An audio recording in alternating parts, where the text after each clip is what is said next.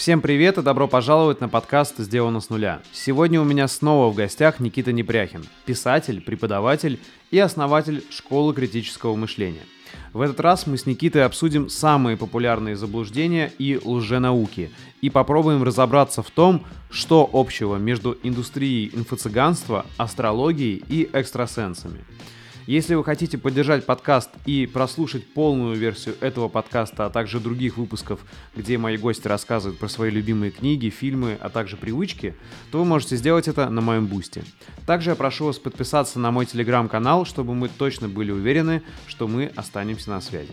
А теперь, где бы вы ни были, устраивайтесь поудобнее и наслаждайтесь подкастом. Приятного вам прослушивания и просмотра. Мне очень нравится твоя передача. Как я понял, ты ее завершил. Э, анатомия заблуждений. Ага. И, и можешь назвать свой личный топ, также, вот как ты сказал, по когнитивным искажениям, лженаук и вот каких-то заблуждений, которые, на твой взгляд, чаще всего встречаются вот у нас в России, по крайней мере? Ну, первое место это, конечно, эталонная лженаука, это э, астрология. Это, это просто, это, это такой бизнес, это такая индустрия. И я знаю очень много умных действительно людей, которые э, верят во все это. И более того, у астрологии очень много появляются довольно весомых аргументов, которые, ну, даже такого закоренелого скептика могут поставить в тупик. То есть уже сейчас не как раньше, там, а мне помогает, да, и вот поэтому uh-huh. работает. Или она существовала там 2000 или 3000 лет. И все такие, о, да. Uh-huh. А сейчас вот это, соответственно, там и физика примешивается, и, значит, разные научные законы. И вот там, например, э, люди говорят, ну, смотрите, ну вот как это вы э, заявляете о том, что небесные тела не влияют на нас? Ну, как это так? Ну вот Луна же влияет, отливы, приливы. Если она вот на такие огромные... А, давление поднимается. Да, давление поднимается. Вот, поэтому все.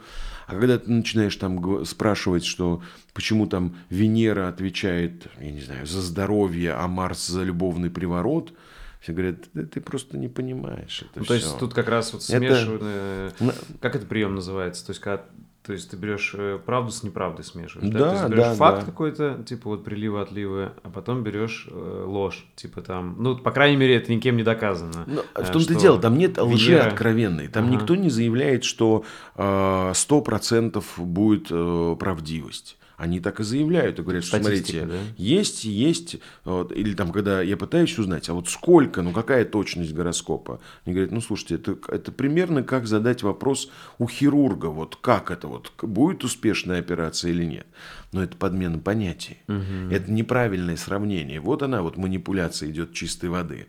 Потому что мы сравниваем науку, которая должна быть тенденциозной, фальсифицируемой, проверяемой, повторяемой. Есть прям целый свод принципов. И мы это переводим на аналогию с руками. Ну, человек, да, может ошибаться. Да и наука может ошибаться. Но просто есть какие-то принципы, их нельзя сравнивать с рукоделием, с какой-то вот движением руки, условно, того же самого хирурга. В общем, это лженаука, потому что к ней нельзя применить вот эти принципы научные. Да, ну то есть там наверняка есть вполне себе здравые компоненты, но э, в целом это действительно эталонная лженаука, которая максимальным образом замаскировалась под науку. Более того, многие там э, астрологи, которые реально там зарабатывают на этом деньги, обучая других астрологов, выдавая там лицензии или что-то еще, они в последнее время научились э, ну просто мастерские вот так вот витиевато обходить. Они говорят, а мы не заявляем, что это наука. Угу. Это около наука. Или там... Как вот, знаешь, очень долго же психологию не признавали, да, наука? Я, кстати, ну, не вот, знаю, ее признали или нет. Конечно. А, та, та же самая история. Они говорят, ну вот смотрите, ведь когда-то а, там генетику не признавали наукой. И в советские времена вообще это подсудное дело было. А сейчас или там, а когда-то, и вот начинает вот это вот, это все опять ложные сравнения. Поэтому вот в этом плане это, конечно, главный номер один. Но, по бизнесу и по заработку. И по, по заработку, да. Но я, я должен сказать, что, э, наверное, меня не так сильно это триггерит, потому что если вот эта астрология дает какую-то веру, надежду, да? там, ну пусть это мы будем воспринимать как психотерапевтическую такую штуку. Плацебо, ну, да? То есть, может быть, это какая-то такая, как сугестия, да, вот я беру у меня есть, там, у меня все будет хорошо, у меня все будет, это как вот, я самая... Аффирмация. Аффирмации, да, такие, угу. как я самая обаятельная и привлекательная. И привлекательная. Угу. Вот здесь то же самое. Спонсор этого выпуска – школа онлайн-обучения IT-профессиям Loft School. Loft School – это компания, которую мы вместе с моим другом основали 10 лет назад. За это время мы обучили более 10 тысяч IT-специалистов, лучшие из которых работают в компаниях мирового уровня, такие как Яндекс, Mail.ru, Авито и Apple. На нашем YouTube-канале LoveBlog больше 1600 бесплатных видеоуроков и интервью с действующими IT-специалистами, которые делятся своим опытом. Поэтому при должной самодисциплине вы сможете освоить навыки современных IT-профессий самостоятельно и бесплатно. Но если вы хотите пройти обучение под менторством специалистов-практиков и сделать это быстро, то добро пожаловать в Love School. Среднее время обучения у нас от 4 4 до 6 месяцев. Это время, за которое вы реально сможете освоить все необходимые для работы джуниор-специалистом навыки и смело начать ходить на собеседование. Все обучение построено как эмуляция работы в реальной IT-компании, где все ваши преподаватели и наставники – действующие специалисты. Курс можно проходить с нулевыми знаниями. Каждую неделю вас ждут занятия с опытным преподавателем, практические задания и консультации с наставниками. За время обучения на наших курсах вы обязательно сделаете как минимум один личный боевой проект, который сможете добавить в портфолио для будущего трудоустройства. Для всех моих подписчиков по промокоду Чернобаев23 на весь июнь скидка 50% на любой курс. Записывайтесь и начинайте свое обучение крутой IT-профессии уже в этом году. А теперь дальше к подкасту. Второе место, наверное, это все-таки гомеопатия. Не, не знаю, тут, наверное, ну, комментировать не нужно. А, ну, иди... это вот чисто плацебо или плацебо, как правильно, я не, не помню. Ну, по сути, гомеопатия, да? То есть да. доказано, что оно не влияет, но люди сами себя убеждают, и поэтому у кого-то работает. Там не всегда, вот потому что работает. А, Все-таки где в основном гомеопатию люди используют? По статистике это чаще всего а, простуды, ОРВИ, э, вот ОРЗ и прочее. То, что само проходит через неделю. Вот, в том-то и дело. Mm-hmm. И получается, что когда мы покупаем там шарики, мы, кстати, даже считали, для книги «Анатомии заблуждений» брал один популярный гомеопатический препарат, пересчитал, и получилось, что один килограмм сахара почти 50 или 70 тысяч. То есть мы как покупаем... конфеты. Да. Только очень дорогие. Да, да мы покупаем а, сахарные шарики, в которых нет ни одной молекулы активного вещества. Причем даже они там пишут, например, есть такое понятие разведения 200С. Угу. Это вот сколько раз они вот это разводили, да, вот при такой степени разведения там нет ни одной молекулы активного вещества.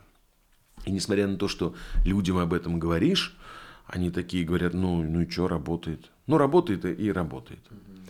Третье место – это все, что связано с экстрасенсами, потому что это а, тоже огромнейшая индустрия, но она меня уже больше раздражает. Что она вред приносит. Бывает. Да, потому что я органически не перевариваю те мошеннические отрасли бизнеса, которые играют на несчастьях людей. Когда все хорошо, к экстрасенсу люди не приходят. Они приходят, когда все плохо, когда отчаяние. И вот как раз экстрасенсы, они, пользуясь всеми другими мифами, заблуждениями, стереотипами, мистическим мышлением, они заставляют людей совершать фатальные ошибки, отдавать самое последнее, не лечиться доказанной медициной. Э, ну, вот в этом плане я прям рекомендую очень сильно. У Бориса Соболева был цикл документальных программ, три, по-моему, фильма вышло, «Идущие к черту». Вот я очень рекомендую и тебе, и всем посмотреть. Название классное. А, да. С многими смыслами. Да. Прям, прям рекомендую. Можно посмотреть, был еще цикл программ, идущие к черту на телеканале, ты сейчас будешь смеяться, «Спас». Борис Соболев а я не буду смеяться.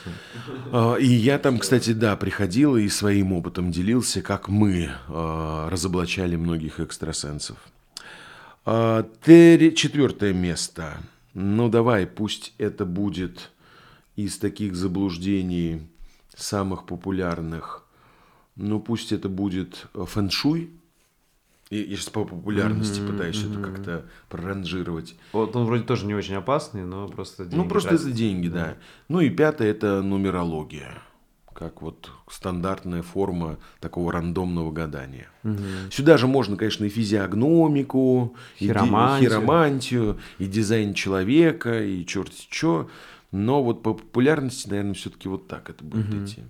Смотри, помимо хиромантов, астрологов, нумерологов, еще есть Э, за последние 10 лет как раз появился целый пласт э, людей, которые дискредитировали, вот то, что ты сказал в начале, профессию бизнес-тренеров и, и инфопредпринимательство, да, э, это люди, которые учат успешному успеху, счастливым отношениям, счастливому, счастливой жизни, чему еще они учат, там, как... Энергия как, денег. Энергии, да, и, там, и так далее. Вот как ты к этому относишься и э, к чему это вообще отнести? Это тоже, это не лженауки, я не знаю, это вот это мошенничество. И как ты отличаешь э, порядочного э, там бизнес-тренера инфопредпринимателя, инфобизнесмена, да, от инфо-цыгана? Вот по сути их всех можно инфо-цыганами, да, назвать такой термин. Мне вот, не нравится да? вообще вот, когда мне говорят, что я инфопредприниматель, я говорю, акстись, Почему я инфопредприниматель?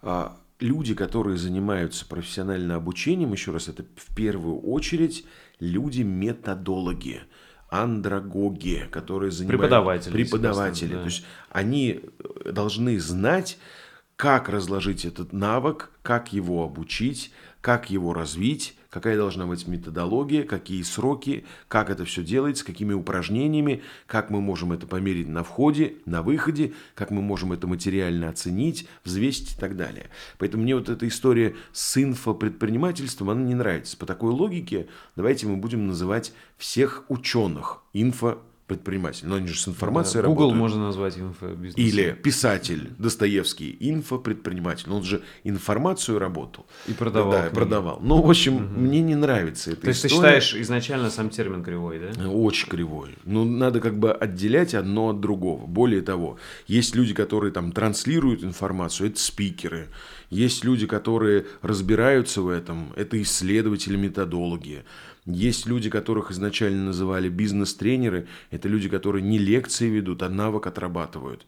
И это как бы задача. Вот. Понимаешь, когда мне платит компания э, деньги за тренинг, это не то, что вот я пришел, мы там посидели, поболтали, они с меня спрашивают потом результат. Ну, то есть, если это серьезное бизнес-образование, компания думает, а почему я должен вкладывать вот эти миллионы угу. в наших менеджеров? Где гарантия, что это с меня спрашивают потом выполнение KPI, с меня спрашивают потом результат по тестированию, по ассессменту, и если там нет никакой корреляции, нет улучшения, мне никто потом не закажет. Поэтому это, ну, это не, не работа с информацией, это, угу. это вообще другая сущность, это работа с обучением и развитием персонала. По поводу э, того, почему это все возникло, абсолютно очевидно, и схожесть с э, астрологией, хиромантией здесь точно такая же. Думать это сложно. Народу очень хочется быстрых решений каких-то. Волшебной таблетки. Поэтому э, разницы между игроманией, марафонами желаний, астрологией и хиромантией по сути нет никакой. Потому что человек хочет быстрого решения. Человек хочет мгновенной какой-то пилюли, таблетки, панацеи от всего. И на этом люди ну, как бы основывают всю свою деятельность. Зачем э, нужно, там, я не знаю, чему-то долго учиться, когда приходи ко мне, я тебе расскажу, э, как заработать миллион пять секретов. Или зачем строить бизнес-план, на самом деле нужно поймать энергию, денег. Никто об этом не знает. Но вот оказывается, Илон Маск, он там тоже ловит энергию. Угу. Та же самая э, история. Я, я тебе даже, знаешь, скажу, возможно, в каком-то плане, я сейчас такой камин сделаю, возможно, и я на это повлиял на отрасль в свое время. У меня была такая программа, на телеканале «Домашний», а, сто лет назад это было, она называлась «Кризисный менеджер». Программа, которую а, меня даже на ТЭФе номинировали за эту программу. А, в чем там суть? Хороший проект, по, по сути дела. есть семья, которой не хватает денег. Это такое реалити-шоу прям. Я к ним прихожу, анализирую их быт, как они там тратят, на что тратят, заставляю их вести тетрадь доходов и расходов. Мы смотрим, куда там деньги уходят, там, помогаем устроиться на работу, найти подработку, что-то То есть финансовой грамотности учишь, можно да. да? И э, на выходе вот мы видим, что там произошло через месяц или два. Вот, ну, то есть это все действительно было по-настоящему, без... Э, или как? У меня договора не разглашения. Я не могу рассказывать все. Но я скажу одно, что на телеке мало что реального, просто потому что это нюансы продакшена, это нюансы производства. Но какая-то доля там пользы точно была. Безусловно. Ну, слушай, мы научили людей считать чеки, мы научили людей а, считать вообще доходы. Мне мешками приходили письма из регионов, потому что у них нет интернета. И мне реально, я приходил э, в СТС Медиа, и мне давали мешок писем, где мне там бабушки безработные от руки писали спасибо. Но другой вопрос, что Понятное дело, что я никакой не кризисный менеджер, я другим занимаюсь. Ну, просто я умею выступать, я умею работать на камере, и, ну, это, это амплуа мое. Вот и в, в итоге пользу принесло людям. Так вот, да. я к чему это говорю? Причем здесь э, марафоны желаний или что-то. У нас там была постоянная рубрика обязательная, это карта желаний когда я приходил к ним э, в квартиру и говорил, вот давай, о чем ты мечтаешь, вот что ты типа хочешь, да? вот давай будем визуализировать. И они все у меня там вырезают, правда, они сами герои вешали, значит, вот эту доску желаний. Потом я к ним периодически приходил и такой, ну в чем там магия? Ну магия вот в чем. Я типа, а сейчас мы зайдем к нашим гостям и я устрою неожиданный визит. Я им стучусь, и они такие, о боже, Никита, у них петличка.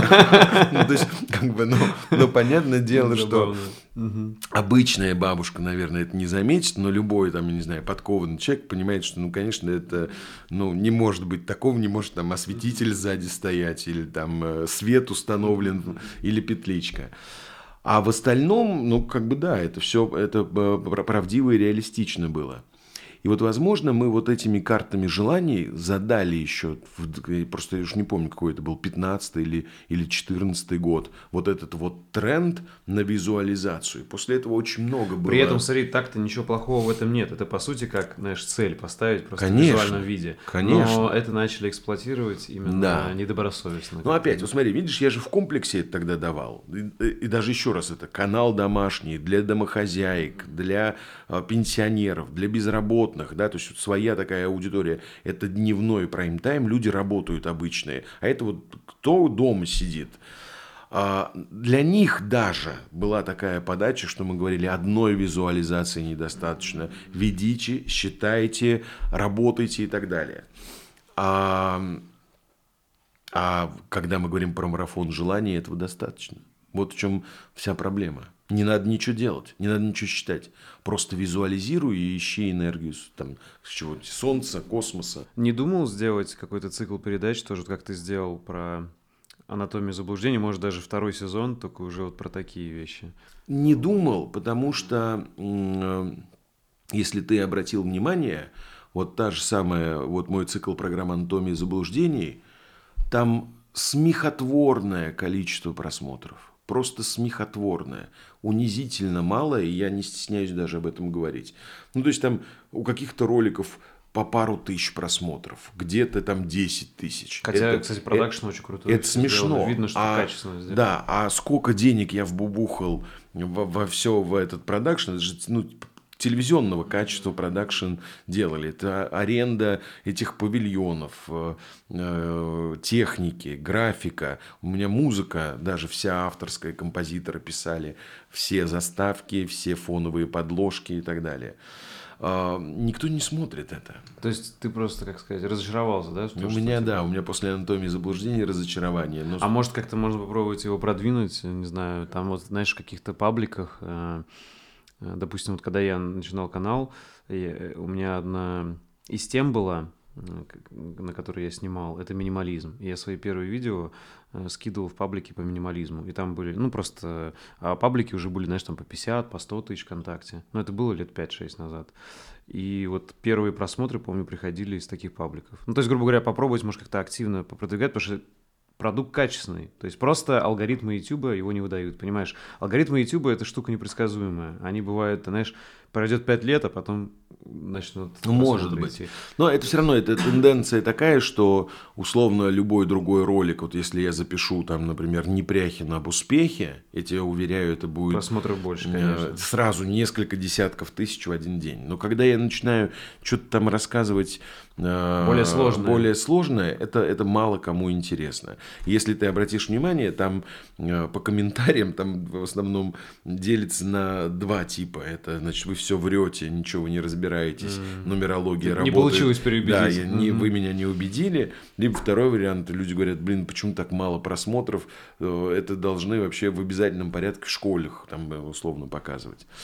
Поэтому вот мы как бы с тобой пляшем, но в реальности проблема э, вот этих всех э, инфо-цыган, она колоссальна, и ровным счетом экстрасенс – не отличается по своей сути от инфо-цыгана. То есть, по сути, ты просто ты видишь эту проблему, тебя она тоже беспокоит, но крест нести и исправлять ее ты точно не будешь, да? Ну, потому что, грубо говоря, это прям действительно на это очень много сил надо положить, чтобы как-то это исправить. Понимаешь, я, э, у меня сфера деятельности все равно немножко другая, э, потому что моя основная целевая аудитория – это B2B, это бизнес – я, я, я уже, например, отказался, я не делаю уже несколько лет открытые тренинги в Москве. Не потому, что они не набираются, а потому что мне просто мне это менее интересно. Мне гораздо интереснее решать конкретную задачу бизнеса, погружаться в, в отрасль и Проектную работать работу, прям руками. Да, вот есть проблема у бизнеса, и мне ее интересно решить.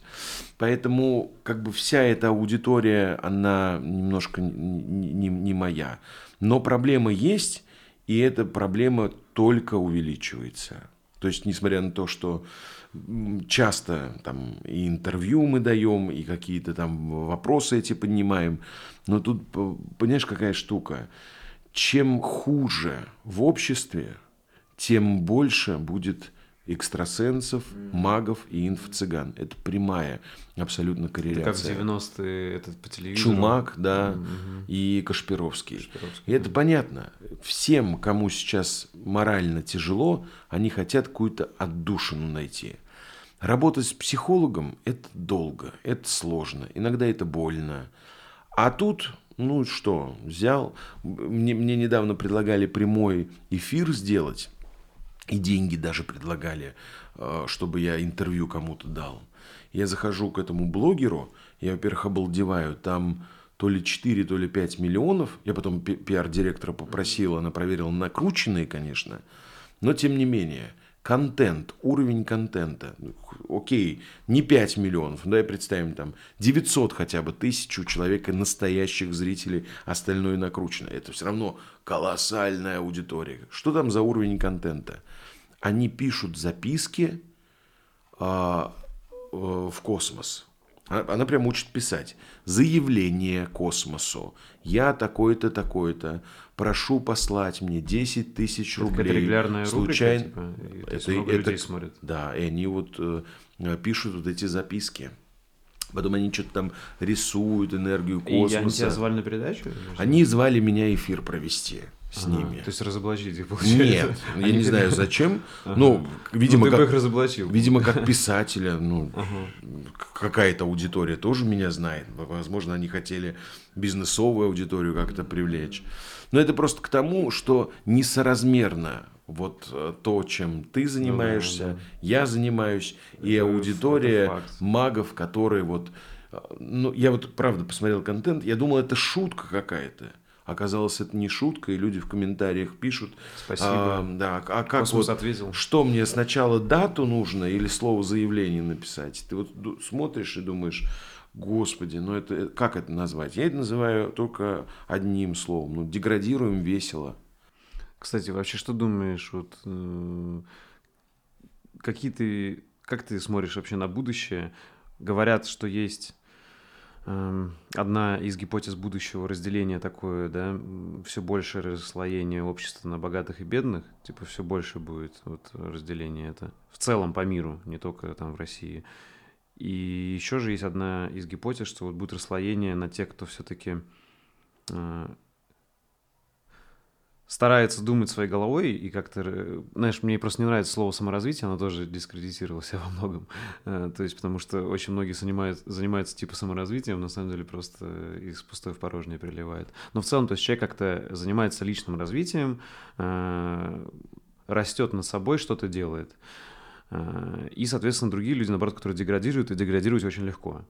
Там, через те же соцсети, ТикТок и так далее. То есть, понятно, можно использовать как инструмент, э, смотри какой, но гораздо проще деградировать. Вот как ты считаешь, какое-то действительно такое разделение идет?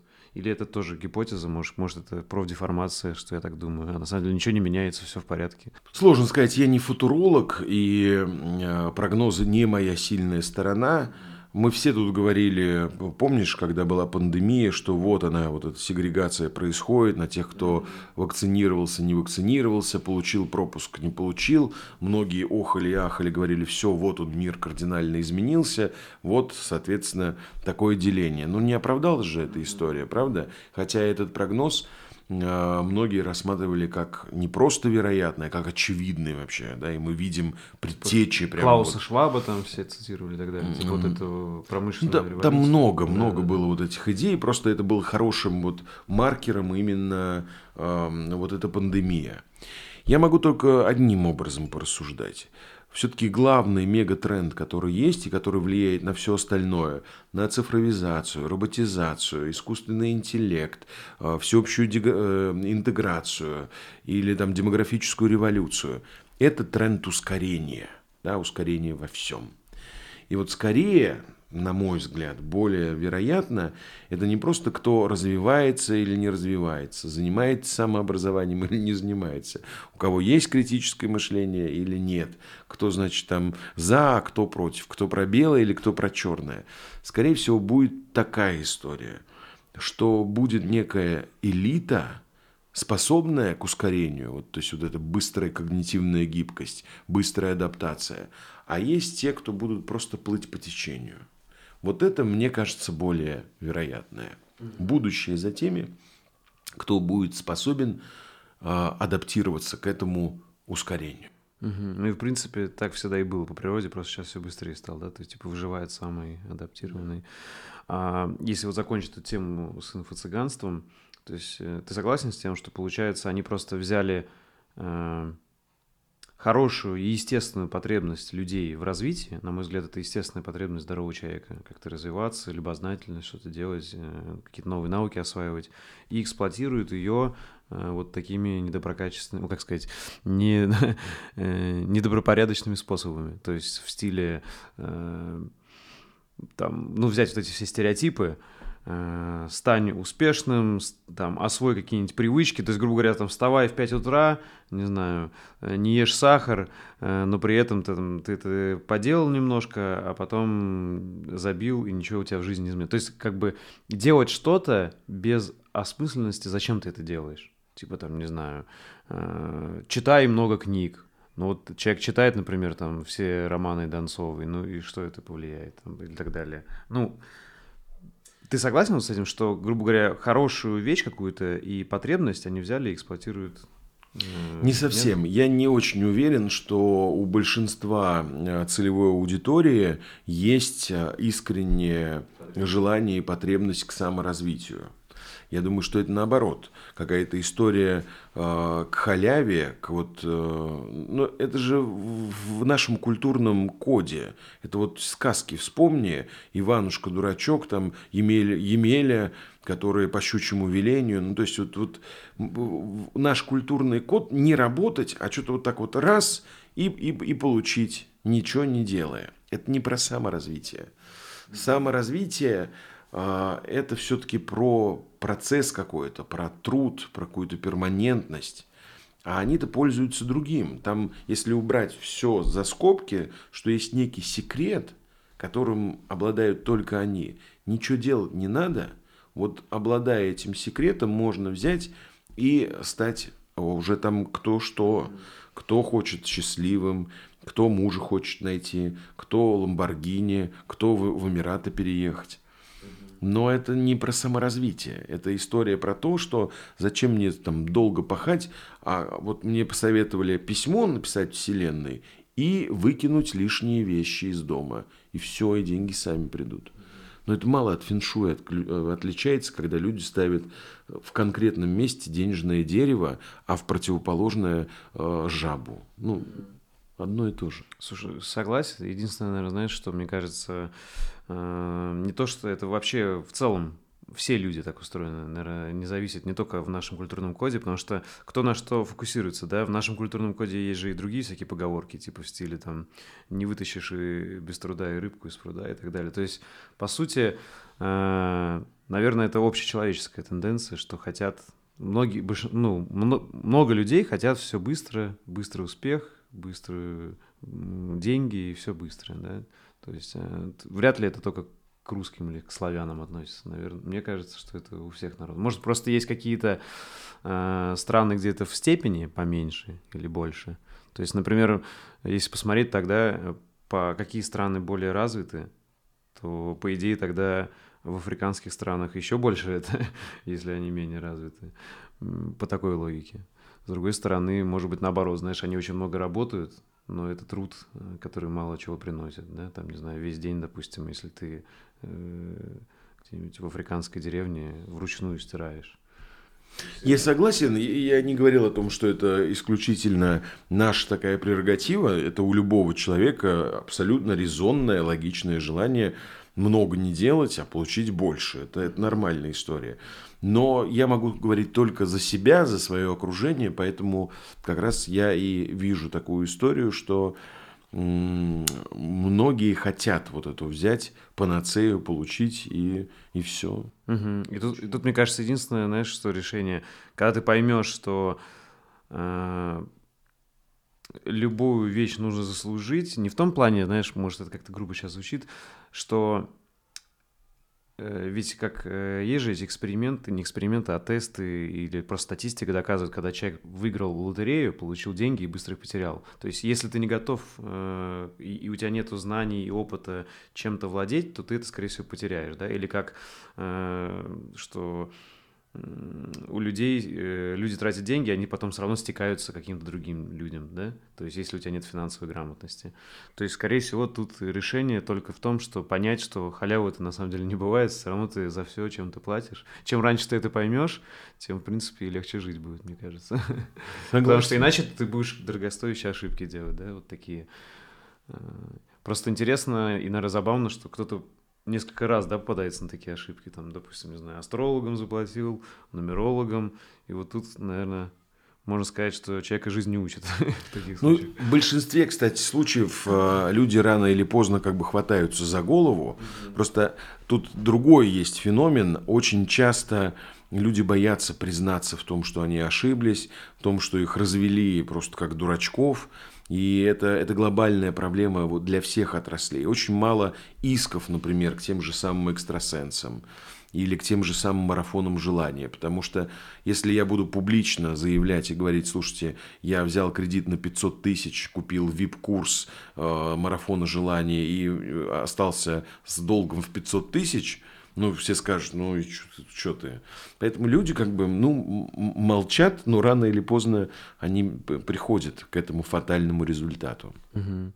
Немного про НЛП. Вот ты упомянул, как я понял, вообще, когда я готовился, смотрел твои другие подкасты, интервью, передачи, э, ты к НЛП э, относишься критично, да, как я понимаю, не очень в него веришь. Можешь объяснить, вот что ты думаешь про НЛП и в твоей градации, куда это ближе? К лженаукам или еще к чему-то? Ну, НЛП – это микс из того, что реально работает, и из того, что абсолютно не доказано. Идея о том, что э, наши слова э, и мышление связаны, абсолютно логичная. Но просто возникла идея, да, нейролингвистическая, что через слова я могу программировать мышление – ну, то есть такая э, обратная связь получается. В этом есть как бы доля смысла. Но просто там используются как э, работающие инструменты, так и абсолютно фиктивные. Тот же самый рефрейминг. Это же не изобретение НЛП. Это изобретение практической психологии. Но в купе чисто такая маркетинговая обертка – и многие хотят научиться этого НЛП, и поэтому вот если ты посмотришь большинство курсов НЛП, там сначала есть стартовый курс, базовый курс, мастер, профи, и это постоянное выкачивание денег. Потому что здесь есть тоже такой компонент а, получить панацею. Типа, ого, я буду обладать таким инструментом, который позволит любого человека прочитать, запрограммировать, заставить что-либо делать. Ну, то есть это в, в чем я не люблю НЛП, это то, что это, опять же, маркетинговая история по выкачиванию денег. И, кстати, создатели сами этого НЛП, они уже потом сами признались, что многое они сами что выдумали. И сами-то и толком и не верят, но заработали денег прилично. Та же самая история там и с 25-м кадром. Чувак из консалтинговой фирмы придумал такой ход, трюк, обманул всех – заработал кучу денег, но потом опять признался и сказал, да на самом деле это не работает. Угу. Интересно, кстати, что еще интересно, что на основе НЛП же еще появились всякие подвиды другие, там потом э, те же, допустим, там пикаперы и так далее, они же из НЛП очень много берут.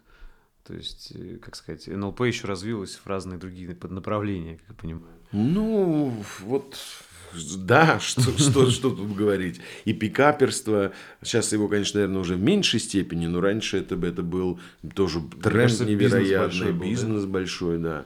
Короче говоря, легко э, делать деньги на, на вот этой сиюминутной слабости. Легко делать деньги на невежестве человека. И на каких-то, видимо, потребностях человека, каких-то естественных. Типа, грубо говоря, а, там потребность, грубо говоря, в знакомстве с кем-то, да, там, или человек одинокий, да, ему можно продать. Там, не, ну просто тут, да? смотри, тут по-другому по можно. На потребности можно и честный бизнес построить. Там, например, ну да, грубо говоря, знаю, еду продавать. Ну, как, как вариант. Или вот я вот был недавно в Сеуле, там есть ночные клубы, они называются социальные ночные клубы, где люди не выпить приходят, не, не потанцевать, а именно познакомиться. Типа как вот эти спиддейтинг, да? Типа ну, того? типа того, но там ага. ни, ни, никто не садится друг на друга, а туда приходят именно знакомить. Вот бизнес, пожалуйста. Ну, а, а можно сделать так, что сейчас я вас научу, значит, опять один есть такой трюк, а, вы произнесете да, одну фразочку и сразу, да, и вот, ну, ну это же не, нелепость, а у тебя родители не эти, не кулинары, а почему тогда такая крошка? Ну и вот там вот это вот все вот одно и то же, и это нелепо выглядит, конечно. Что для тебя значит быть человеком в 21 веке? Что означает быть человеком. Вот в наше время, да, современные, когда там технологии, куча данных, информации, интернет. Вот чем отличается от других веков наш? Что-то повлияло на человека? Еще есть нейронные сети, да, там, э, которые в чем-то наступают на людей. Ну, хочется, конечно, что-то сказать про мирное небо, про добро и зло. Ну, давай я так все-таки менее пафосно и более приземленно скажу. Быть человеком 21 века – это не забывать, что общение – это главная роскошь, которая нам подарена. И последнее тогда, если зрителям понравится, и они еще не слышали о тебе, то где за тобой следить?